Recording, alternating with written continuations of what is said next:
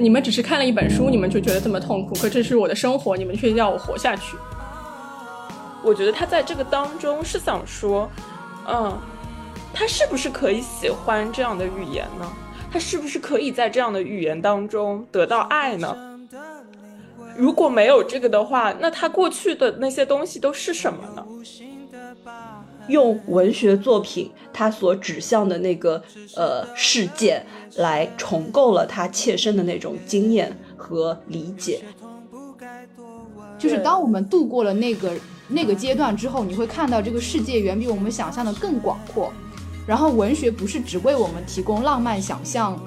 和对于爱情快乐的矫饰的，它是可以带给我们力量的。可是那个阶段因为它的出现。所以他被永远的终止和打断了。那个被强暴的不仅是他的肉体，还有他的精神和对于文学的理解。他永远没有办法成为一个成熟的大人去理解这个世界和理解这个文学。所以我们其实都只是侥幸活下来的幸存者，而且现在也谈不上已经活下来了，因为毕竟我们还要活一些一段时间。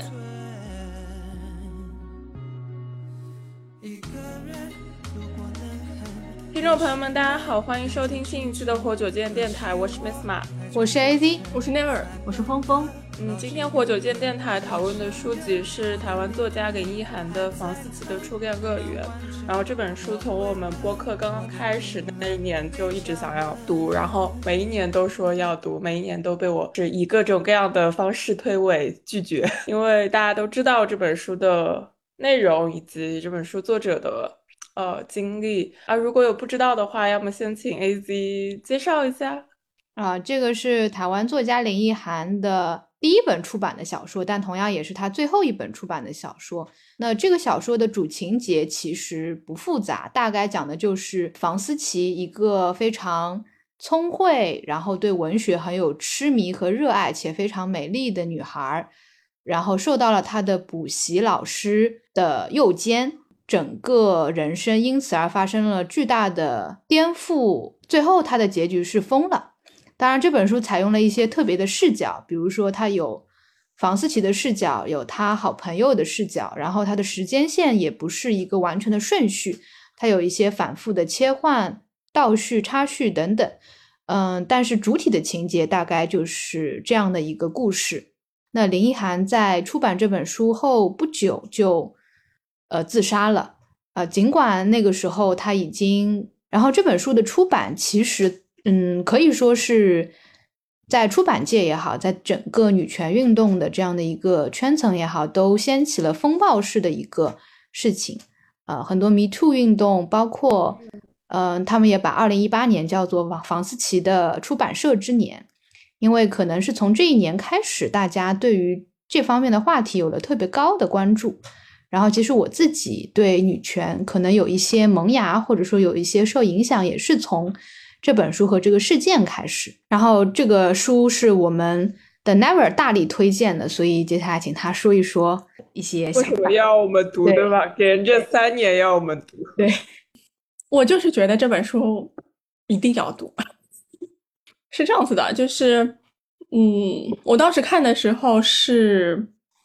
二零就是二零一八年，就是他去世的时候。当时是因为他的那个采访，再加上他后面的去世的这个事情之后，我觉得我当时出于非常无知的勇敢，就读完了这本书。我其实印象当中没有对于这本书感受上有这么痛苦，就是像这次读的感受会这么的难过。就是当时的看的时候，还是还是有很多的不理解，或者是还是有很多的。觉得这个事情是很悲惨，但是好像跟我关系也不是特别的大的感觉，呃，但是呃，当时读完的时候就是挺震撼于他的文笔和他这个故事的本身的惨烈性的。后来是之所以一直想要大家一起读，是真的，因为我觉得如果没有就是跟你们一起读的话，我就不可能再读了，就是我我是自己不会再找时间把这本书打开的。但是我又觉得这本书很重要，我又觉得，嗯，我们这几年经历的很多的事情，呃，其实都跟这本书有关。然后包括很多的事情的变革，呃，人的想法的变化，都跟这本书有关，而且尤其是今年我又我看了一本我喜欢的一个作家的散文集，然后他在这个书里面讲到他在二零二二年的时候，还是二零二一年的时候去提告了，就是之前呃性骚扰他的人。他说他当时就是因为看了房思琪的，就是哦没有看了林奕涵的这本书。嗯，他就说，他觉得林奕涵掀起了一场运动，就是使得每一个受害过的女性都有了都有了一个武器吧，就是或者是都对自己曾经遭遇过的事情有了一个认知，而这些事情是我自己感觉是，我觉得每个人，我们每个作为女性的呃人在一生当中多少都经历过，或多或少，也许我们没有经历过这么悲惨的事情，但是或多或少。或者是我觉得无论如何，我们都生活在这个父权制的阴影下。我们现在也许是幸存者，但是未来我们很难讲。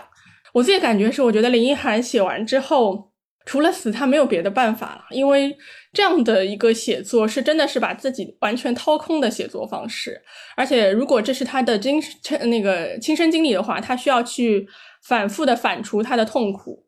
就像他书里面写的，就是这个。这你们只是看了一本书，你们就觉得这么痛苦，可这是我的生活，你们却要我活下去。就是他这样式的书写方式，我觉得我们都我们都写作嘛，所以我们也都看了这么多书，所以我们当然都知道，就是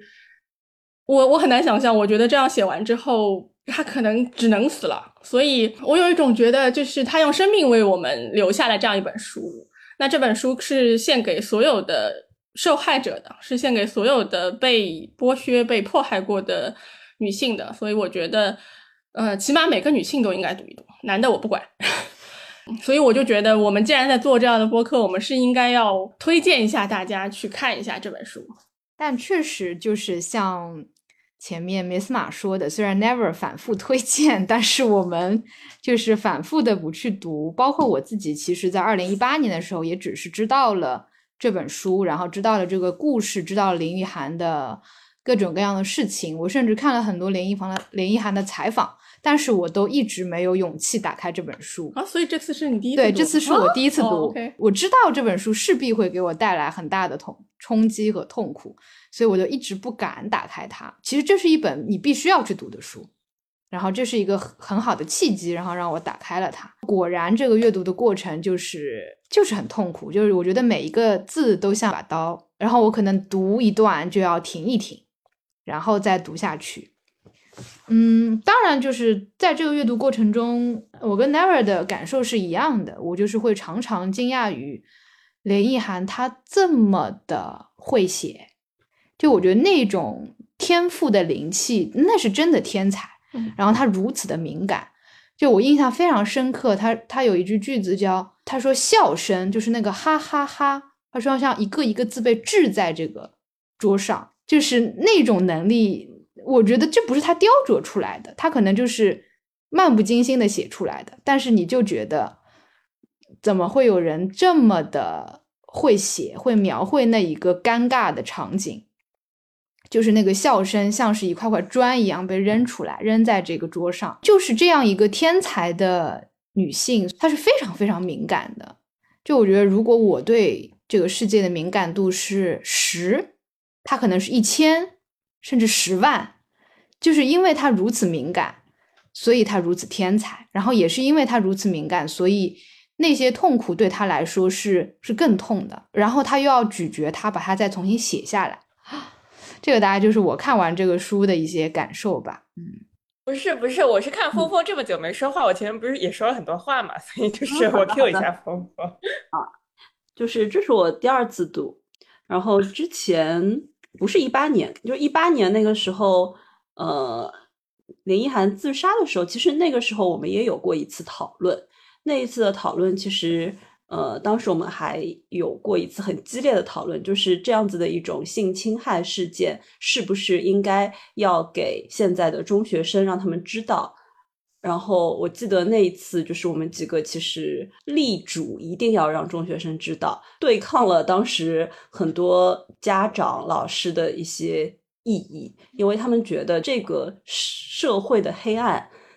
如此黑暗的一面，不应该让。中学生知道。我这一次看的时候，其实我又关注到了这当中的有一个小的一个细节。其实房思琪很多次想要说出来，他有过想要求助，他有过在家里的饭桌上和父母不经意的提起，说：“哎呀，我们家好像什么教育都有，但是就是没有性教育。”他父母的意思，反正就是，哎呀，这个现在怎么要谈这样的事情？我记得当时他后面的一句说的是，他们都已经旷课了，但是他们却以为学校还没有开学，然后他就再也没有办法去提及这一切。我我后来过隔了两年吧，就是我不记得了，可能是两年前从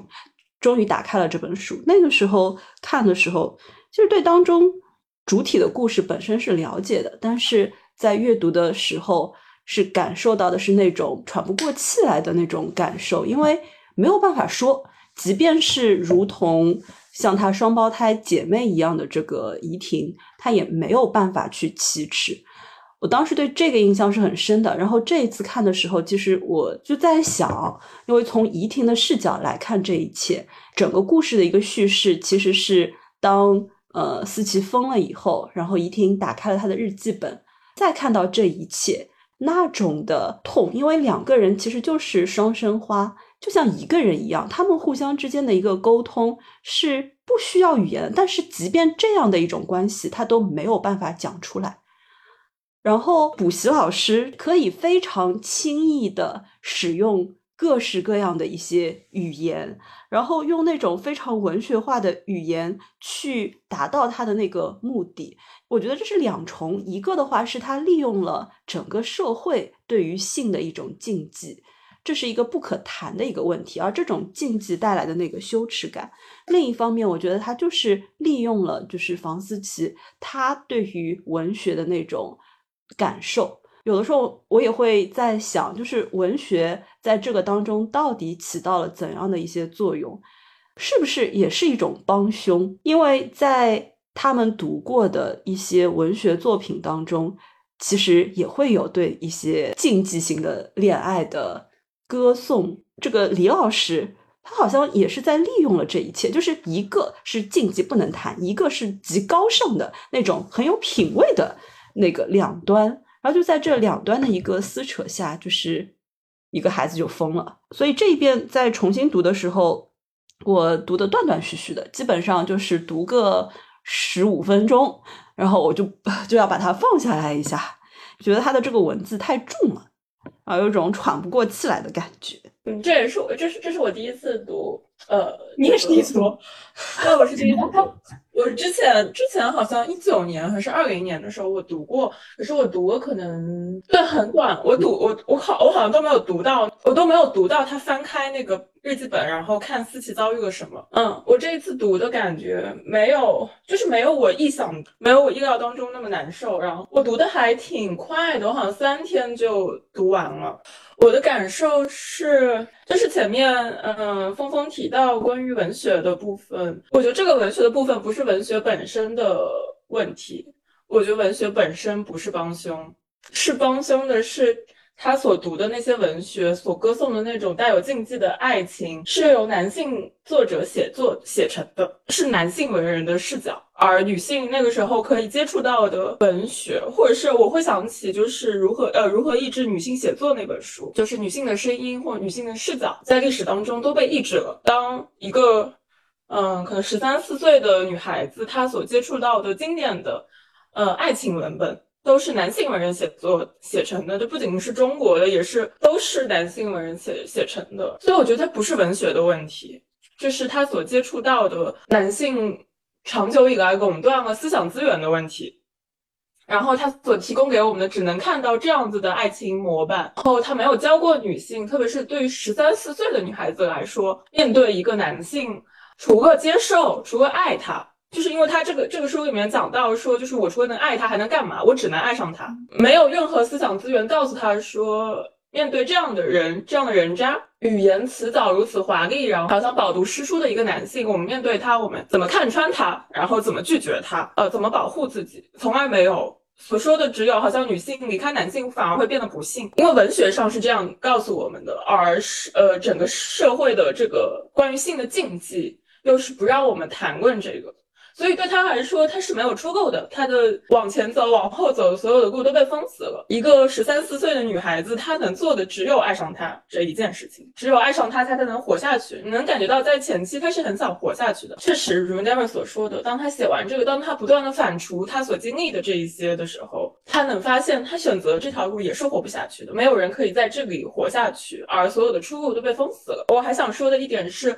我虽然虽然觉得这样说不好，但是我想说这本书的语言我很不喜欢。我觉得有一些工笔的，呃，矫饰的部分的。知道，我记得我在看这本书的时候，我划下很多，就是它有一些呃句子是重复的，它那个重复明显是刻意的，不断的用到这样子写作的方法，呃，是让我觉得不舒服的。我觉得这个不舒服，一方面来自自己本身是不喜欢这样的文字的，但是我觉得这样的文字用在这个题材上面是合适的。我觉得这个文字依然是。呃，男性的文字，精致的造作的文字是男性的文字，是他从男性那里学习来的文字，而他用这样的文字来表现文学在男性的操控下面对女性的暴力，是合适的。只是我是不喜欢的。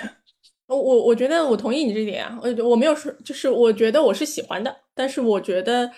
嗯，它的文字是特地修饰过的。如果大家去注意的话，其实当中有非常非常多其他的文学名著的痕迹。他经常用那个马尔克斯的那个那个句子，你们记你们感觉到了吧？就是经常太柔对对对，那个是非常非常典型的马尔克斯的。对。然后，因为我看了林一涵他自己喜欢的作家嘛，他喜欢小刚，他喜欢托斯托耶夫斯基，他喜欢托尔斯泰。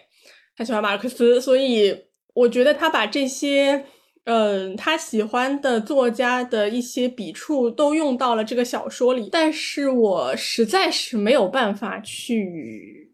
责怪他，就是我我不不，因为我觉得，我觉得，因为首先这本书非常的难写。如果你试图你想象一下，你要写你自己的性侵经历的话，怎么写？因为，嗯，我记得就以前我不是。那学《红楼梦》的课，我们当中有一个作业嘛，就是说要去续写你想，就是你喜欢的人的结局。当时我本来想写妙玉的结局的，就是妙玉最后被什么大汉掳去，然后被轮奸的那那段。但是后来我就实在写不出来，因为我很难想象那那些大汉会对他说什么，然后他会对这些大汉说什么，然后大汉会对他做什么动作，就这些不是我能够想象的出来的，所以我没有办法写。所以后来我这个作业我就改成了写小红，但是林一涵之所以能写，是因为这些东西都是他经历的。但这些经历，嗯，我我想象中，他实在也很难用非常直白的语言去写。就是我觉得他需要躲在一些角饰背后，他才能够把这个这个书完成。嗯，然后嗯，这个也是，就是这是我想说的点。另外一点是，我觉得就是因为。呃，Miss 马说了很多，就是十三四岁的思琪是没有，就是他没有办法为自己命名，他不知道他所遭遇的一切是什么。但我觉得林一涵为我们做到了这一切，就是他从他开始有不断的有人去站出来告诉我们他们遭受过的事情，所以我们现在才知道什么是 PUA 啊，什么是老师对于女学生的性暴力。我们现在才有，比如说李静蕾，呃，会告诉我们什么是 NPD。我们才有现在的这一切一切的事情。我们已经站到了这里，就是我们已经站到了这里，我们已经站在了他的用血泪写下的文字，就是铺成的一条路吧。我们已经往前走了很多很多了。我觉得这个是这本书的最大的价值。我我其实很难再用文学的角度去评评论这本书了。我觉得这是一个，这是一个时代的意义。想到这本书的时候，我会想到《洛丽塔》，但是那个是男性视角的写作，因为整个社会对于女女性受到性侵害的精深，所以女性很难讲出自自身的经历，呃，自身的身体的感受以及。情感上的那个感受，而且其实林一涵不是没有争议的。就这件，就之所以他的这个补习老师最后没有被判刑，是因为他们确实保持了一段男女男女朋友的关系。然后这个在世俗的眼里听上去更像是你学生，因为我们会更像像对，然后更倾向于指责女性，或者是认为你们就是两情相悦，只是这是不伦之恋。但他像，我觉得他是很有勇气的。如果他只是一个单纯的受害者，也许他写作会更容易，也会更容易得到支持。但因为他在这个过程当中让自己要爱上这个强奸犯，而这个是很难去向世人讲清楚，然后。很难让世人去理解他的选择的，我觉得这个是更有勇勇气的地方。是的，你去对比这本书跟那个，呃，《黑箱之耻》嘛，《黑箱之耻》当然也是一本非常非常好的书了。伊藤诗织写的这个《黑箱之耻》，它跟房思琪的《初恋乐园》的区别是在于，呃，伊藤小姐她更多的是讲她发生了一个性侵的事情之后，她要去提告她的整个过程。她作为受害者，可能相比于。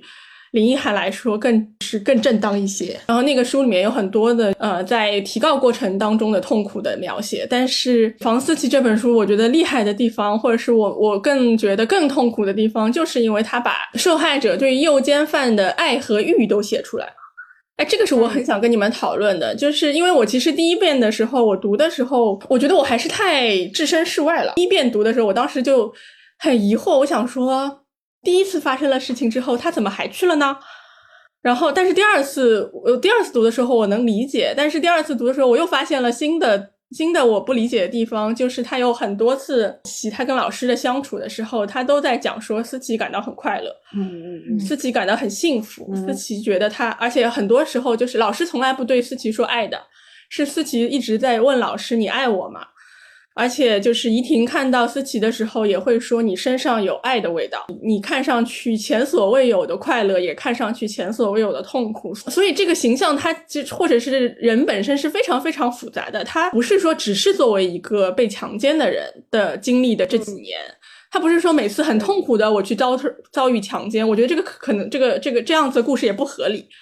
恰恰是这个这个故事里面有爱和欲的成分，他有很多次。就是他说嘛，他他们每次的经历都是在小旅馆，而且很多次他都是主动去的。他后来也会对于老师是有这种爱的成分，所以这个是林一涵非常非常勇敢的地方。他把这些全部都写出来，我觉得很多的，呃，受害者其实是很难面对这一段的。我们对于受害者要求太高了，我们要求他美丽、善良、纯纯的受害者。对他是一个单纯的受害者，他还不能穿短裙子，他还不能过度的美丽，反正就是。这世界上没有这样的人，我觉得林一涵把这些都写出来，其实我觉得太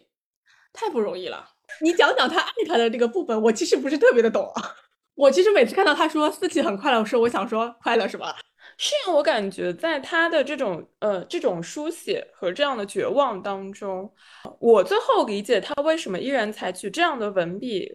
我假设这是他。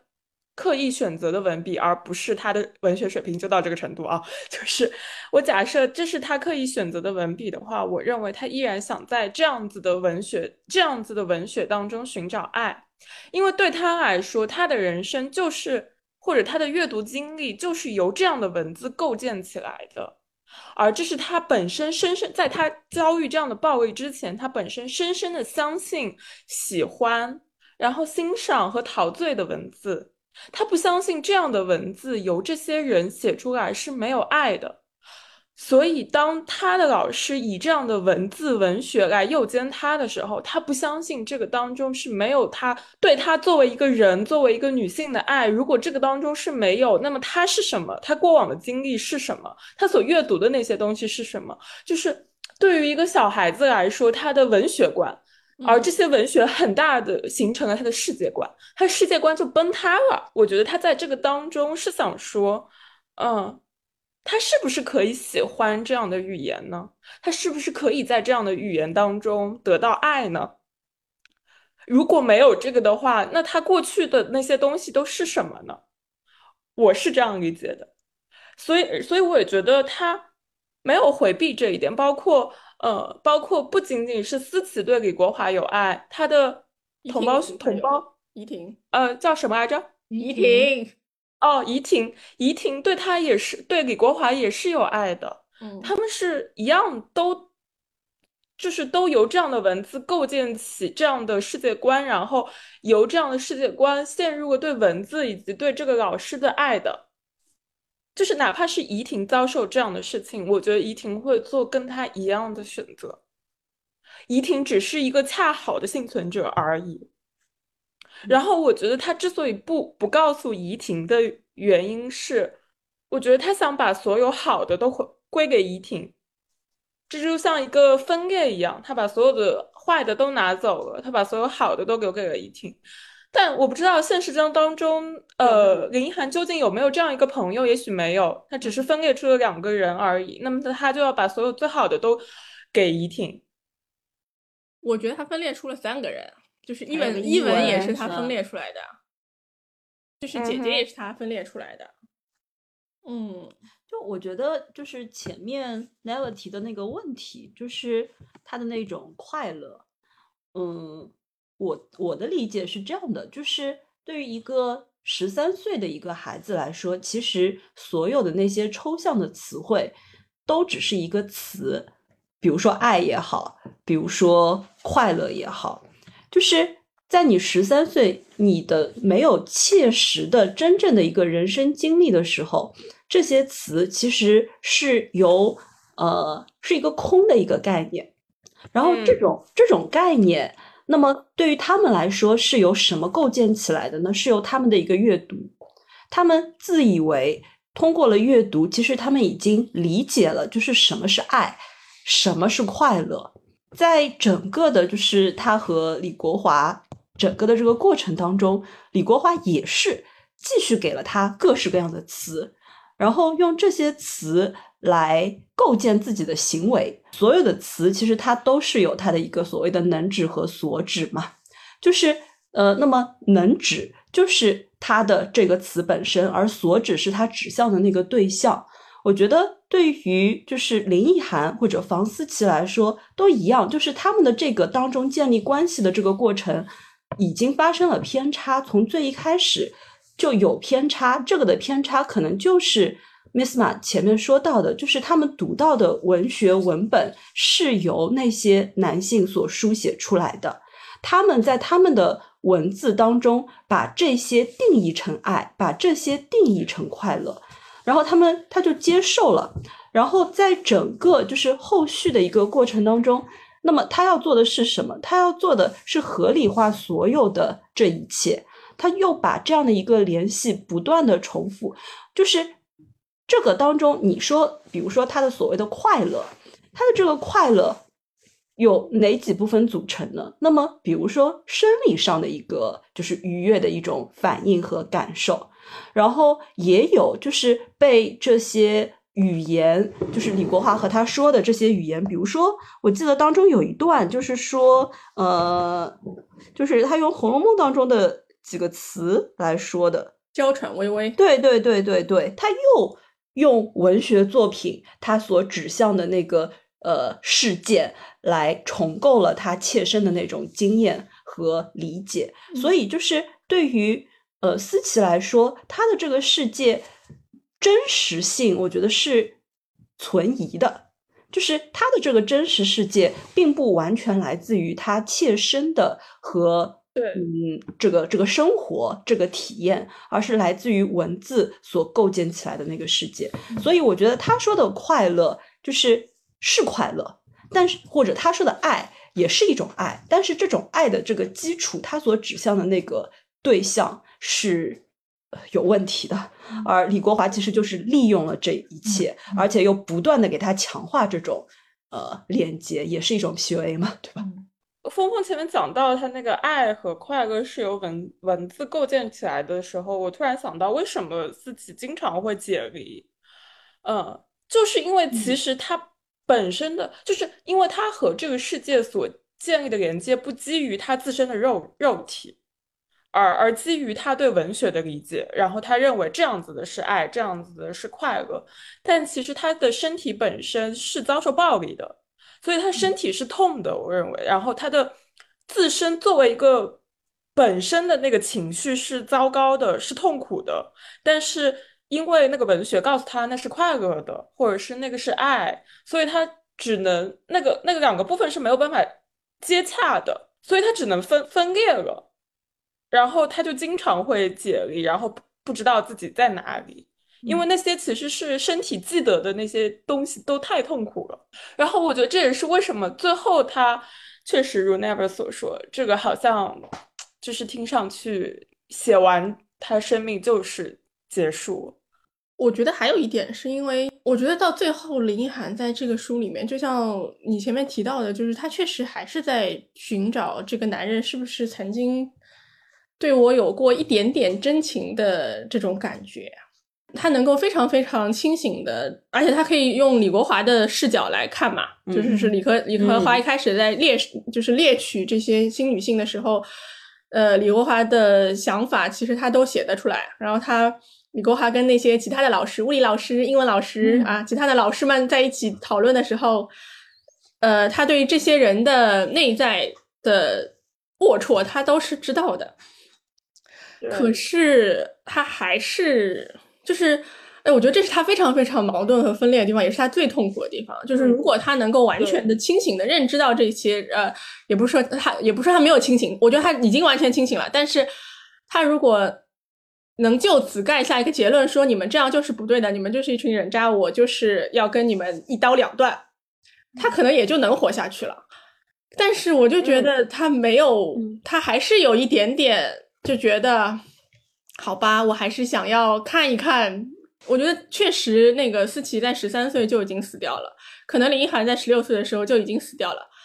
随后的所有的生命就是跟李国华在一起的生命了。如果没有你就没有我了。如果我把你想的非常的不堪，那我也只能不堪。所以，就是到最后的最后，就是书里面，我觉得他还有很多的犹疑和矛盾，包括他塑造那个毛毛这个角色，嗯，我也觉得很怪。哎呦，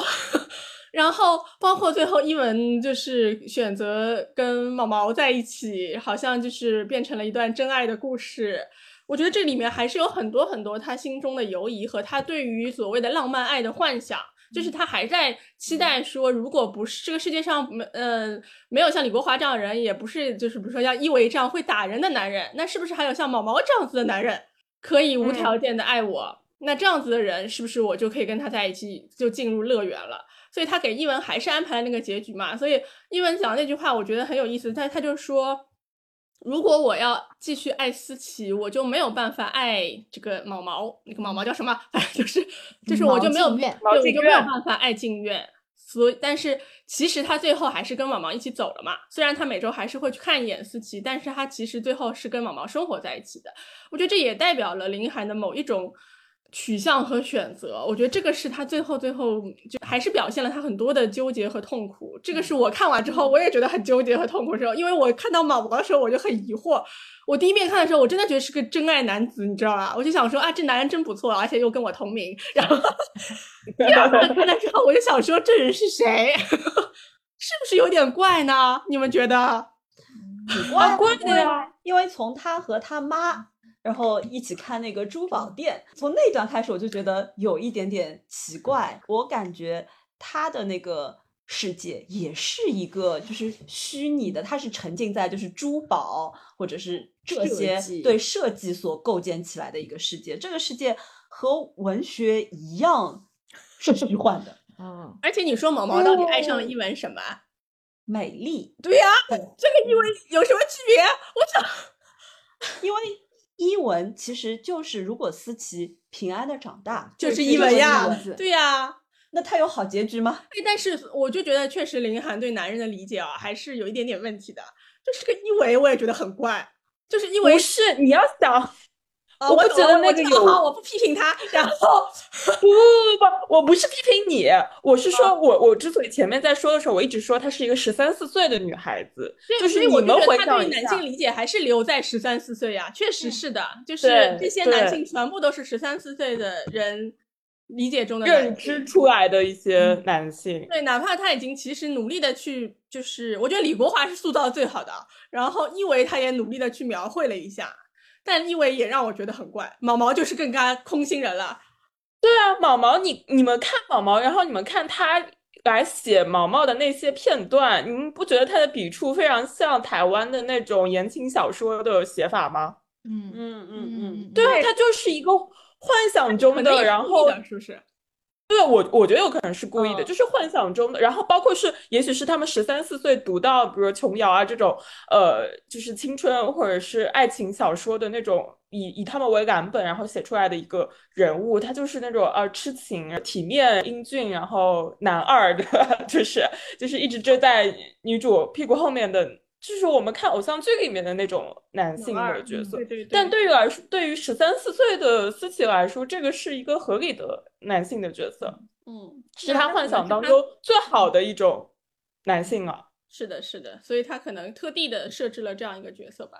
我前面在听你们说，我就觉得我我有一些理解了，因为我前面又重新去看了一下那个，就是很快乐的那个东西。嗯，那很快乐，其实每一次它都是和文学同时嗯出现的。嗯，就他没有嗯一次是因为肉体的，他比如说他第一次说有一次很快乐的对他说：“老师，你这样南征北讨我，我的身体对床六亲不认了。”就是我现在觉得他快乐的根本不是这件，当然不可能是这件事情。你知道他快乐的点是什么？他快乐的点是他用出了这两个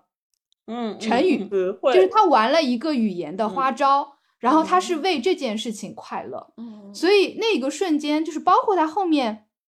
他说那个，嗯，就是很快乐，就是说老师跟他之间的，然后他前面就在写的是星期一拉他去喜字头的小旅馆，星期二满字头小旅馆，星期三金字头小旅馆，喜满金很好，金满喜也很好，等等等等，文学多好。然后最后他就是说，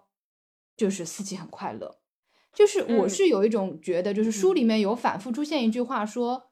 就是那个女孩子在遭遇这件事情的那一瞬间，她的生命就停留在了那里。嗯。所以这个生命的停留不仅仅是她肉体生命的停留，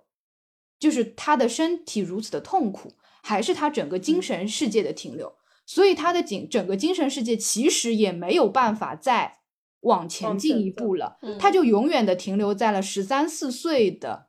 少女对于这个文学的这个认知。其实就像我们上一次聊诗人十四个的时候一样，就是会有一种文学是只有那个时间才有的。可是其实文学远不止于此，就是当我们度过了那个那个阶段之后，你会看到这个世界远比我们想象的更广阔。然后文学不是只为我们提供浪漫想象和对于爱情快乐的矫饰的，它是可以带给我们力量的。可是那个阶段因为它的出现，所以他被永远的终止和打断了。那个被强暴的不仅是他的肉体，还有他的精神和对于文学的理解。他永远没有办法成为一个成熟的大人去理解这个世界和理解这个文学，所以这个才是对于我觉得是对于林奕涵、对于房思琪这样一个明明天纵就是天赋奇才的这样的一个一个人来说，是最残酷的，是这一点。就他的没有退路，就不仅说是是说因为这件事情没有退路，而是我觉得他已经意识到了，就他从此对于文学的理解也不会再更进一步了。而且最可怕的是，他目前为止的所有对于文学的理解，竟然是从李国华那里来的，竟然是从伤害他的那个人里来的。所以就是我觉得毛毛说的是对的，那他怎么能 never 不呃不不是 never never 说的是对的，那他怎么能不再带有一点幻想呢？就如果他连他连那一点幻想都没有了，那就是彻底的自我否定，因为他既没有办法往前，然后你现在竟然连他让他来来路都要都要彻底的否定掉嘛，所以这个犹疑和痛苦是是必定是必然的。嗯，他自己在采访里面也讲了嘛，他说他这个不是只是一本什么受害者爱上诱奸犯的故事啊，它是一个具体他想的是什么？一个人他怎么去面对自己浩什么五千年浩浩汤汤的文化？一个人怎么可以就是。呃，怎么可以对对不起自己所学的、所所说的这些语言和文字的一本书？嗯因为就是你知道这本书读完之后，我有一个朋友，他他他是个男的，然后他当时的评论是：女孩子还是少点还 少读点书吧。然后我当时非常的生气，我觉得这人实在太差了。呃，但是呢，后来我不是说他这句话讲不对，呃，对啊，但是我我后来也是觉得，确实在林奕涵身上最大的问题是，就是这是一个文学老师，而他如此的热爱文学。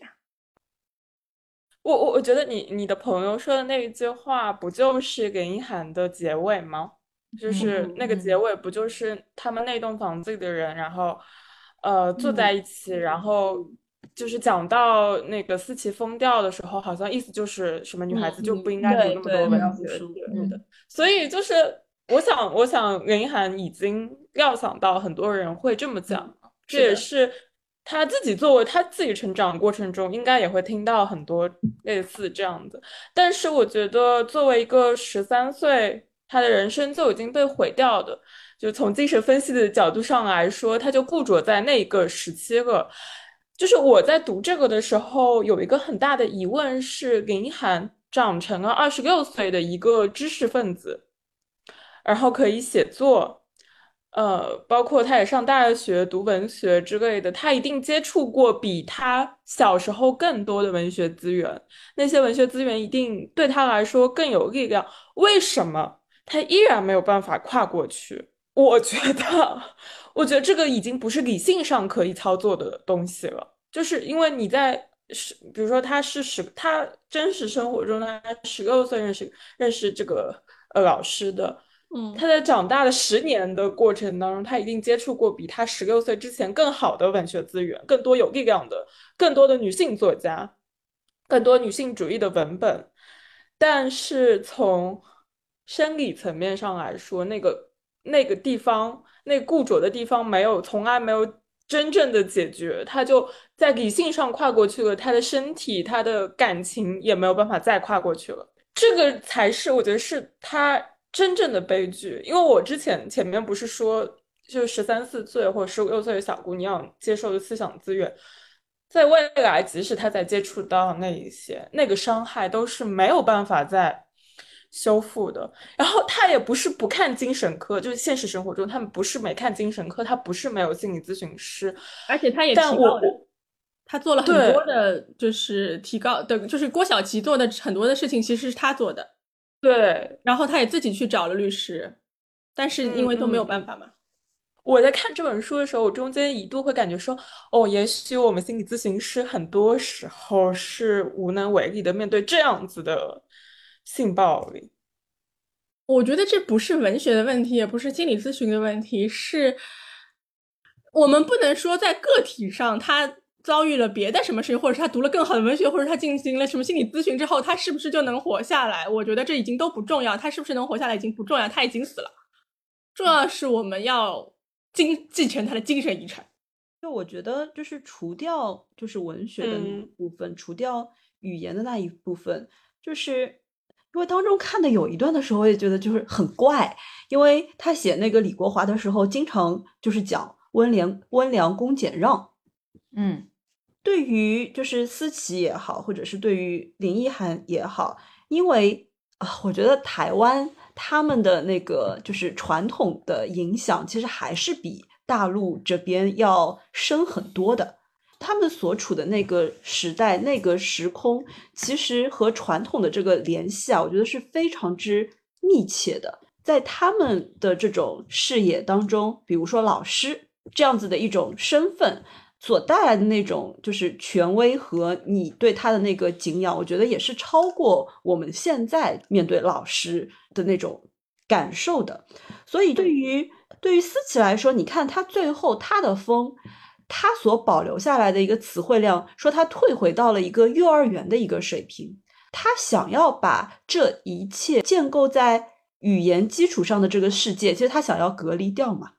他不想要回到由语言构建起的如此虚伪、如此矫饰的这个世界当中，因为其实你看他的其他的一些举动啊什么的，也还挺正常的，对吧？所以我觉得他自己做了这样的一种封闭和切割，然后他希望能够躲回到没有受到这些影响的一个更加纯然的一种状态。我我我就会又会又会去想，因为我们。现在大部分的一些学习，呃，包括去读女性主义的呃作品也好，或者是去看这些讨论也好，其实有的时候也是从词到词，从语言到语言，就是这个是不是同样也会带来一些影响？因为呃，有一些就是反对的一些声音，其实也是一样的嘛。就是就是反对的是他的这种词汇，甚至说，比如说说女权，然后只要说到这个词，现在可能就会激起网络上的某一些的呃反对的一些声音。但是他们反对的到底是什么？所以就是书当中有一个很有意思的最后的一个最后副乐园当中，他有这样一句，他说：“整个大楼故事里，他们的第一印象大错特错，错衰老脆弱的原来是伊文姐姐。”而始终坚强勇敢的其实是老师。从词典、书本上认识一个词，竟往往会认识成反面。他恍然觉得，不是学文学的人，而是文学辜负了他们。当然，他把这个归咎于这个文学之上，但是其实我觉得他们还是在说，就是这个词汇、这个语汇和它背后的整个就是社会这个世界的一种相背离嘛。所以他也会用像《百年孤独》当中的那些语态来说，就是他未来的那个时间，他会意识到当下怎么怎么怎么样。因为这种语态，这种所带有的那种时间感，其实他们想要通过这种时间感，或者说怡婷想要用这种时间感来，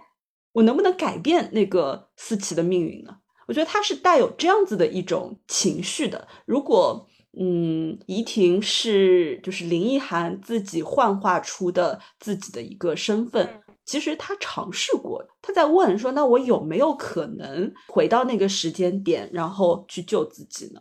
嗯，然后呃，Never 是想要讨论一下一维吗？就是这个你不理解的男性角色是吧？也不是我不理解男性，我只是觉得这个男性角色有点扁平化，就他其他什么都好嘛。然后又有钱，长得也不错，好像，嗯，好像在平时跟清醒的时候也很温柔。对，清醒的时候好像也蛮蛮喜欢一文的。嗯嗯。然后也就是一切好像都好，但是除了他就是晚上呃酗酒以后会打人，呃，当然也有一点点蛛丝马迹，就是说他们结婚的时候其实也显示出他不是很尊重女性什么的。但是但是至少在一文的眼中，一维看上去还是挺不错的。我就想说，这个人物的塑造是不是有点奇怪？他为什么要打人？哦，你不理解他为什么要打人？那你能理解全世界的男性会打女人吗？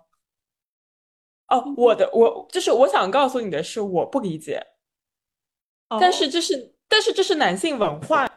你有没有发现，其实男性的世界我们不了解，我们没有办法想象他们是如何，就是除了他们很多特权之外，他们如何在这种基于。男性主导的世界当中长大的那个经验，我们是不了解的，所以我不知道为什么他们会打大人，但其实他们在经历什么，我们都不知道。然后男性也不理解女性在经历以男性男性为主导的世界如何成长起来，他们也不理解，我们彼此都不理解。但是在我的，嗯，我觉得。嗯，Miss 马说的是一个点，但是在我阅读的过程中，伊维的那个给我的感觉是，他看上去像伊文的一个借口，就是他只有这点不好，哦，所以我可以忍受他，只要他不喝酒，他就是一个完美丈夫。嗯，而且你有没有觉得这个非常像大家劝一些女性的时候惯常的话，就是他他平时还是蛮好的，他还是蛮好的。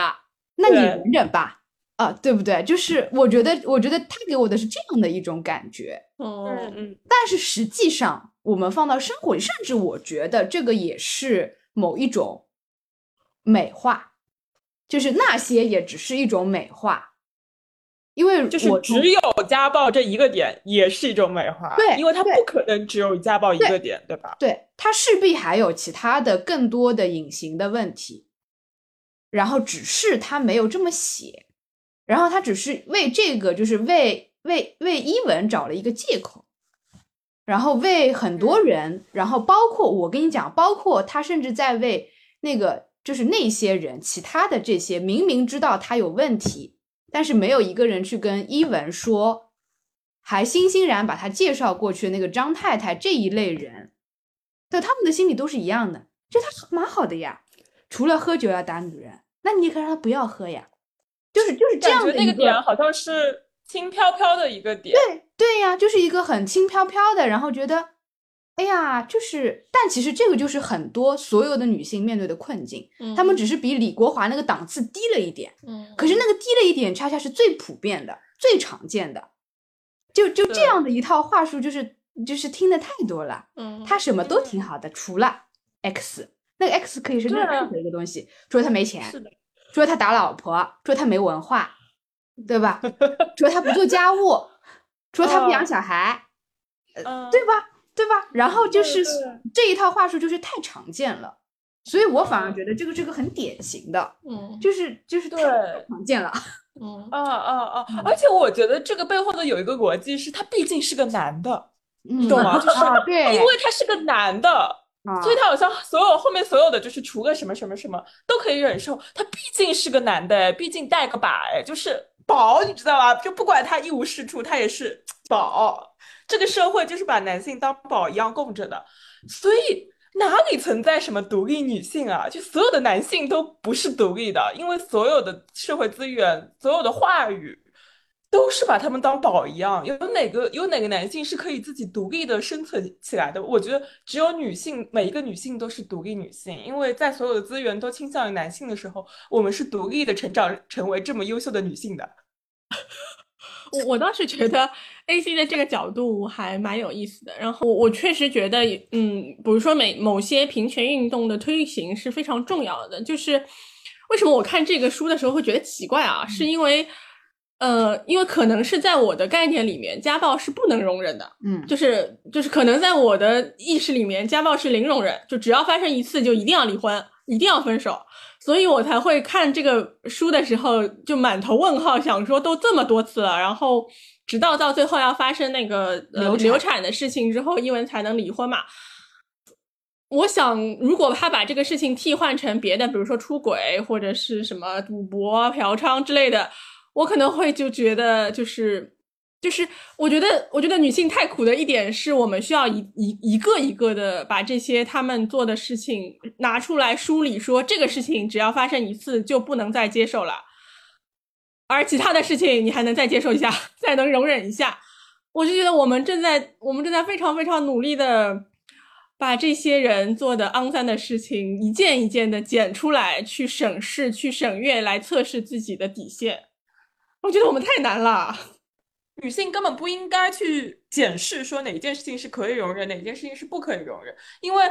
你在这么检视的时候，其实你是在你不仅仅是对自己的感受，你你不是在对自己的感受的检视，你是在对比如说外界认为这个事情可不可以容忍，比如说现在外界认为家暴是零容忍的，而现在外界认为呃我不知道出轨或者是嫖娼，也许大家觉得哦可以再商量商量，或者看看你们夫妻感情怎么样，是吧？但是。我觉得都是不用容忍，哪怕这个人只是今天上厕所不冲马桶，你觉得零容忍，就应该离婚，就应该分开，对吧？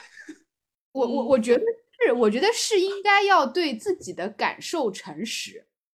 嗯嗯，就是就是这件事情，就不管这件事情是男的做的，是女的做的，他是个人，他只要是个人做的，他就作为一个人以人的普遍的标准去衡量他。他是有问题的，并且让你感觉不舒服了，那他就是有问题的，跟他是一个什么性别的有什么有什么关系呢？而问题就在于，对对于男性实在是太宽容，而对于女性又太苛求，就是他所受到的压迫是非常隐形的，嗯。然后我觉得是只有女性才能够感受到的，他所受到的压迫，比如说他非常爱读书。他的文学可能也是他构成他生命的很重要的一部分，但是他们家的书架是很深的，我印象非常深刻。就那个书架很深，所以所有的书都被推到了最里面。外面放的是什么呢？是一些古董花瓶。古董花瓶。所以他说，他每次要拿那些书出来，就要戴着手套，把那些很重的古董花瓶搬下来，生怕把它砸碎了，然后再把他的书拿出来读，读完以后再放回去。所以这个是他所。经受的细碎的折磨，可是你发现，就是在伊文这伊文这个人身上，把他带入这样困境的是女性，是张太太，嗯，是伊维的妈妈，嗯，他们是反复折磨他，就觉得很神奇，女性怎么会这样子成为了就是男权思维、男权社会的帮凶？那我觉得最典型的是那个呀，蔡良呀，就是开那些嗯小女生去李国华公寓的那个班主任，神奇，为什么？我不理解，因为他们只这个是我真的不理解的地方。我觉得只是他们的生理性别是女性他们的精精神思维就是男人，就是男权社会的那一套思维。甚至于我觉得在父权制下，很多时候女性是更厌女的呀，嗯，对啊就是，他们是会比男性更厌女，因为很多男的其实根本不在乎，就是对他是厌女，但是他同时他也不在乎，他不把你当人嘛，所以就是你也不在他眼睛中。但是我觉得像她呃伊文的婆婆的那个还是蛮典型的，就是你可以想象她也是一个大家族的儿媳妇儿，她曾经也就是跟伊文是一样的地位，她当然是痛恨伊文的，就是她对她有这种天然的同性之间的这种嫉妒或者是压制，而且她又对于自己宝贝儿子的爱，他就会觉得另外一个女人来抢夺了自己的儿子，所以他会更加的去，呃，这种就是女性之间的这种压制和伤害就会代际的去延伸嘛，所以，嗯、你可以去看，我就觉得这里面女性和女性的关系都很有趣，然后男性和女性的关系，就是我想到的是那个李国华的女儿嗯，西西西，不读书，嗯，就是这是他爸爸对他的保护，嗯，是的，就是这也很 很神奇，其实我觉得读就是这一段的时候，特别是女性对女性的这个恶意的时候，我总觉得读到了张爱玲的感觉。嗯，就你们嗯有没有联想到那个《金锁记》？嗯就是这是张爱玲的一个小说，就是讲的就是一个女性她成为婆婆之后怎么折磨自己的儿媳妇儿，然后最后就是非常孤独的死去了。其实就是因为他们是那个男权那个治下的那个产物，而且就是前面那个峰峰也提到说，其实整个台湾的这个儒教的那个氛围是更重的。我觉得那个更重，男权长得就更好。本质的逻辑是一致的，因为他们的逻辑是一致的呀，它的底层逻辑是完全一致的，对吧？就是君君臣臣，父父子子，然后嗯，然后弱肉强食，弱肉强食。嗯然后你到了这一个阶层之后，你就可以得到一些；你没有到，那你就在上面待着。然后在那个在那一个礼教的社会里，那女性本来就是，你去看历史上地位，呃，女性的地位相对比较高的那个时代，基本上就是儒教思想不那么占主导的那个时代，嗯，对吧？所以就是我觉得是一一贯的嘛。嗯而且我觉得女性对女性的那种，嗯，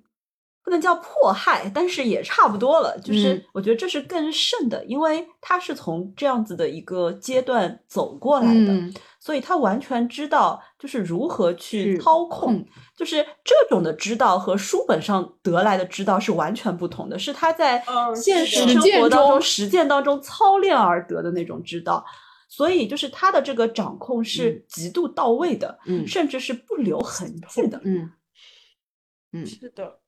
对，这就是我记得我那个时候看呃缠足呃的时候，我就有一个非常深的疑问，就是就是缠足这一个实际操作的事情，嗯，它是由家中的女性长辈来完成的。就我我就觉得很奇怪，你知道吗？女性怎么会不假思索的去压迫自己下一代的呃女孩子，然后让他们自己经受了这么大的痛苦，然后会让下一代也要经受这么大的痛苦？然后我也觉得很神奇，就比如说我妈离婚了，她还是比如说会跟我说啊，你人还是应该结婚这样的事情。我就想说，啊，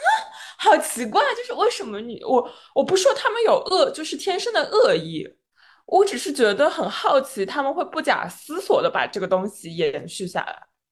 就我觉得，就是前面 Miss 马说到缠足这样一个问题，我觉得很好的验证了我们前面说到的，就是那个思琪的快乐。嗯因为这是我觉得背后的一个逻辑是完全一致的。因为缠足本身它带来的这种生理上的那种痛苦、那种痛，然后给了它一个非常好的一个名称，然后就是在所有的为你好这个背后，包裹的是这样的一种残害嘛。嗯嗯，是的。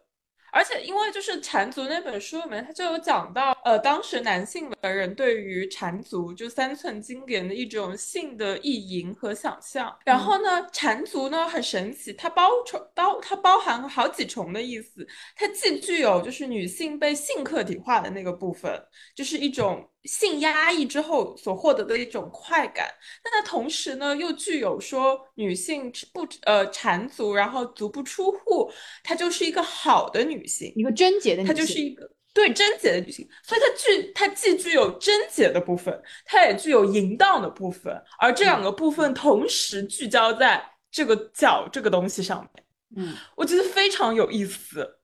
但是这两个这两个都是为了男性服务的呀，对。但是你看，就是在这个书当中，对于呃李国华为什么会选择她？嗯。就是她其实也是一个最纯洁的女孩子，嗯嗯，就是因为她最纯洁，所以她最具有自尊心，她也最不可能把这个事情讲出来。而也正是如此，在当他们交合的时候，他不是说他最喜欢的是她娇喘微微吗？你可以想象，这个是男性文人对女性的这种想象，然后这个这种性压抑在这个当中获得了巨大的满足。就是其实非常荒唐的，但是它就是持续了很久，然后直到现在我们才意识到这一点。我觉得也是，就是其实这一切都是男性所精心设计的一个骗局，就像嘛宫斗剧一样。就是为什么那些女的要斗来斗去？因为男性这个世界划分给他们的资源只有那一块，而且更荒唐的是，那个资源还是由男性提供的。所以，所有的女性相互压榨、相互迫害，包括你说的，比如说那个婆婆去折磨自己的儿媳妇儿，然后那个妈妈为自己的女儿缠足，其实他们都是觉得是在为他们好。而这个所谓的为他们好，这个好从是由谁来定义呢？哎，是由男的定义。哎，对。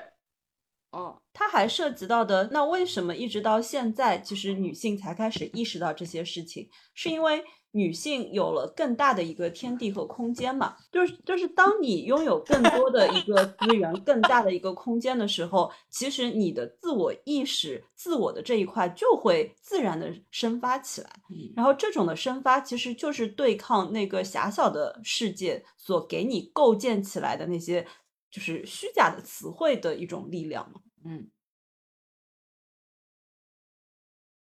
好了，那我们接下来谈一下女性之间的友谊。嗯，好的，不要再聊恶心男人，饭都要吃不下。这是这这是本这本书里面我哭过的话，是确都是都是女性说的。一次是那个译文，就当时他想要让思琪跟他说嘛，就是说这个。但是思琪就是他们在跑车上，然后思琪说不出口，然后他就，然后思琪就说对不起，然后伊文就说，嗯，你不要对不起，该对不起的人是我，是，然后是我没有好到让你什么都可以跟我说，然后我就觉得这个伊文姐姐还是很好呀，然后还有一个就是。还有一个就是怡婷在，嗯，在跟思琪，其实他们之间，嗯，起起伏伏，两个人关系变化了很多嘛。然后最后怡怡婷给思琪写的那个十八岁的生日祝福，然后他就说我，他就说我还是如此的想要了解你，然后我希望你可以多回我们我们自己的家，嗯，我还是像以前一样的爱你，因为书里面没有什么让人感动的地方，嗯。那个毛毛和伊文的感情其实也很虚幻，但是确实是这这些女性之间，嗯，还存留的这种温情，我觉得是这这个书里面最后的一一些，还是就是让人觉得温暖的地方吧。我觉得是每一个女性都，呃，我们我们前面讲到上一代的女性对下一代女性的压迫，而现在我们讲的是女性之间因为了解女性的处境是什么样的。所以我们不愿意说出来，增加彼此的痛苦。而且你发现，就是伊文对于这两个女孩子的帮助和关切，都是以一个非常隐性的方式进行的，它不在日常生活的表面。而女性对女性的帮助，通常也是这样子呈现。那包括林奕涵写这本书，其实也是这是他能做到的最后的一个帮助了。其实我觉得他后面还有一重很大的痛苦是说，呃，就是真实生活里的林奕涵，她她知道这件事情发生在自己身上，也可以料想到这件事情反复的发生在其他的女孩子身上，可是她什么都做不了，就是她就连。让那个老师身败名裂，然后从此遭受他应遭受的惩罚这件事情，他都做不到。因为他走在大街上，他看到那个老师的招牌还是挂在挂在那个大街最最明显的那些地方。嗯，然后他说他能做的只有写文字。嗯，而那一刻他其实是痛恨这一点的。就包括书里，他其实也有写这个伊文说想要提一把刀去去杀了他。去杀了李国华，就是我在读书的时候，有一些瞬间我也想冲进去杀了他，但是但是就是就是就像他他说的那样，就是我们都知道这只是一个想象，我们没有办法杀死书里的李国华，即便我把他杀死了，那个真实发生过的痛苦也没有办法消弭，所以他能做的只是把它写下来。这个我觉得他是对他他是对所有的女性，就不论有没有遭遇过。这类事情的女性的一个一个帮助，这个帮助可能也是隐秘的，但是只要你打开这本书，那个帮助就在这里。嗯嗯，是的，我觉得就是如果这三个人都是林一涵幻化出的人物的话，我是能够在这三个人之间感受到他们对于彼此的温情的。就是呃，伊文姐姐流产的时候，思思琪虽然她很痛苦，但她还是会，她还是会为伊文姐姐而伤心。然后也会给伊文姐姐写信，跟她说什么希望俗最世界上最俗套的祝福都在你身上实现，就是我是很感动的。嗯，然后后来就是嗯，在伊文面对思琪的时候，他之前一直叫她思琪嘛，然后有一次他就说他就叫她琪琪，嗯，就是这也是他们之间的柔情的展示。我觉得正正因为女性和女性之间，我们都太了解彼此的痛苦和。很多事情是没有办法说出来的，所以才愿意给予彼此更多的支持和鼓励。我觉得这也是我最近感受到的很多的，嗯，很多的力量。我觉得都是来自于我身边很好的朋友和主要是女性朋友的支持和理解。所以我觉得，其实我在看的时候，我不是说，呃，我是我其实看了很多次的时候，我都觉得。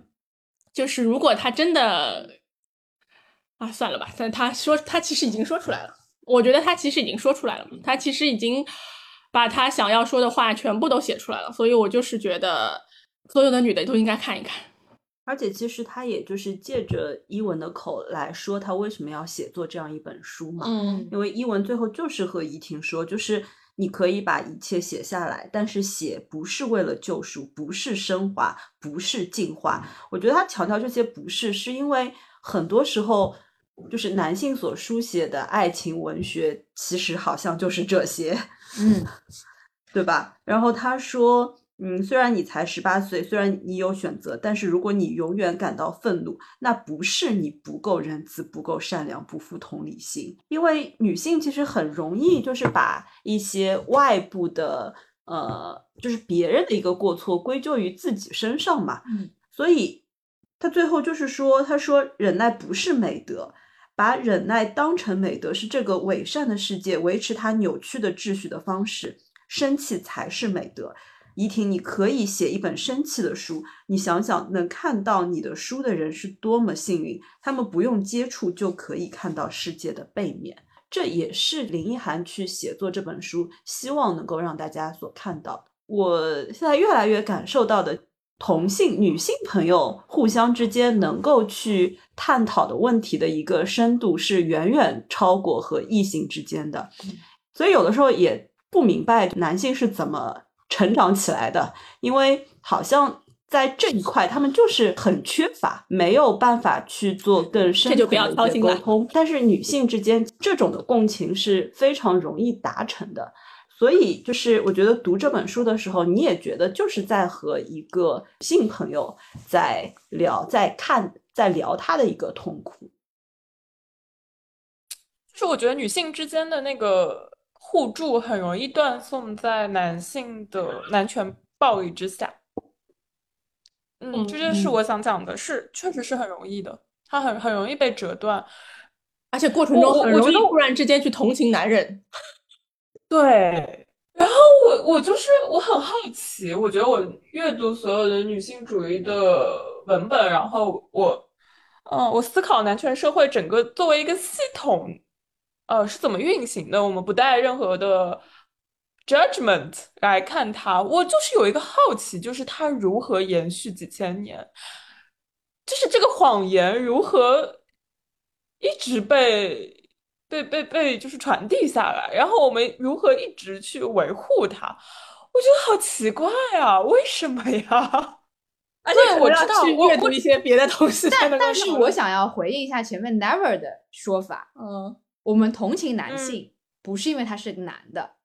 是因为他是一个人，女性只是平等的共情所有的人。现在这个阶段我不，现不现在这个阶段是我，因为我们有了这个意识，你去删一下，知道吧？但是我觉得没有这个意识，我觉得就是只是因为他是一个人，因为女我女性非常容易共情 痛苦啊，就这个痛苦，不管它发生在哪个性别身上，我是这么感觉的。那我现在的感觉就是，每当我把一分注意力投向男性，无论是喜欢他们、欣赏他们，或者是共情他们，看到他们的痛苦，我就减少一分我的注意力给女性。就是我的资源是有限的，这个世界的资源是有限的。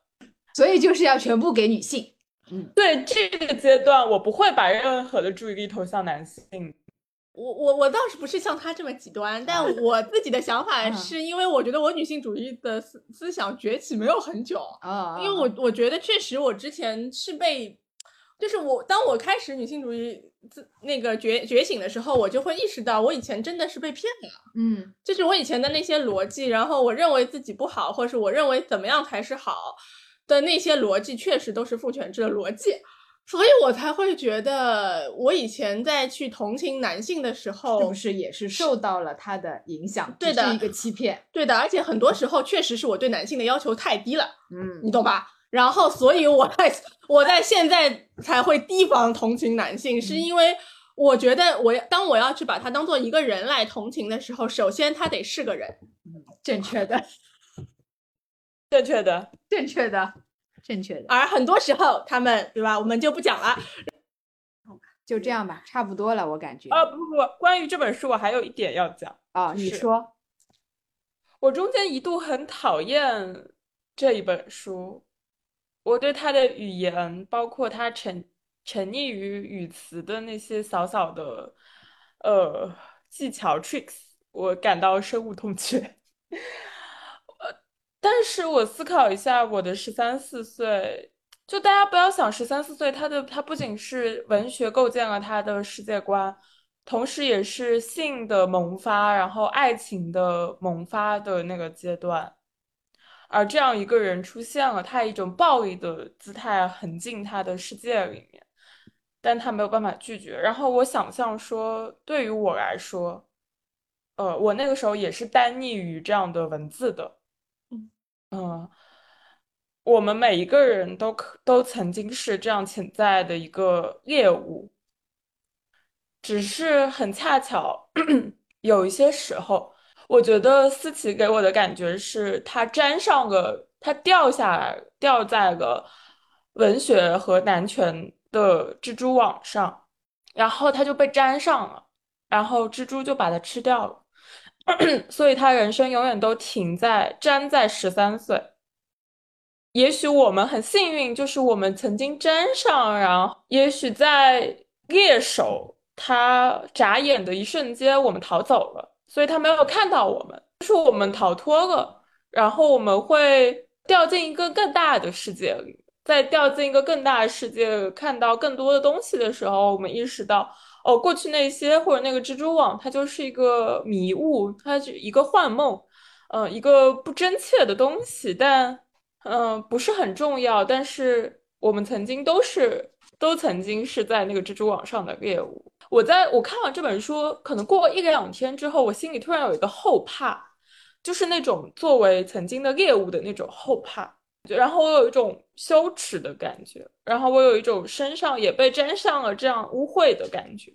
我觉得不仅仅是这本书呀，我觉得就是近期发生的很多的事情，都让我有这样的感觉，就是它只是没有发生在我们身上，但我们随时随地都有可能成为他们。嗯，所以我们其实都只是侥幸活下来的幸存者，而且现在也谈不上已经活下来了，因为毕竟我们还要活一些一段时间。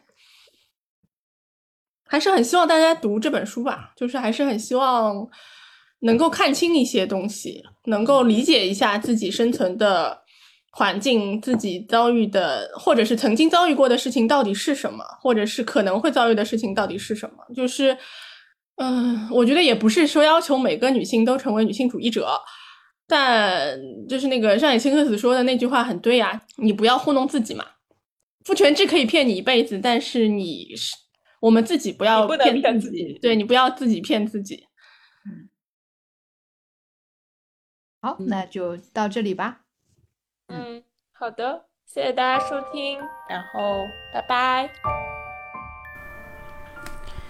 感谢收听活久见电台，你可以在喜马拉雅、小宇宙、Podcast、Spotify 搜索“活久见电台”，关注我们。也可以搜索微信公众号“一颗赛艇 ”（YKST） 收听节目。祝你早安、午安、晚安。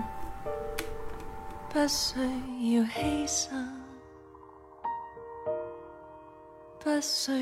归宿，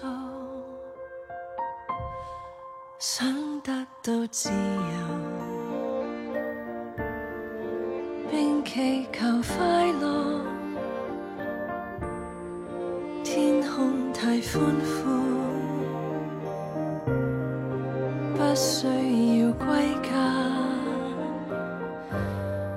如何念再见，永远要练习。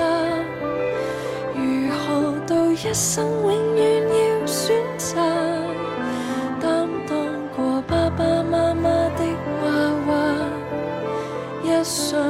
就是为着学会行。随便在世界到处也坐下，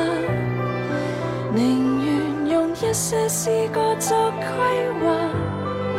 穿得上花花碌碌的袈裟。一个人就是为着遇到人，还要剪你黑发。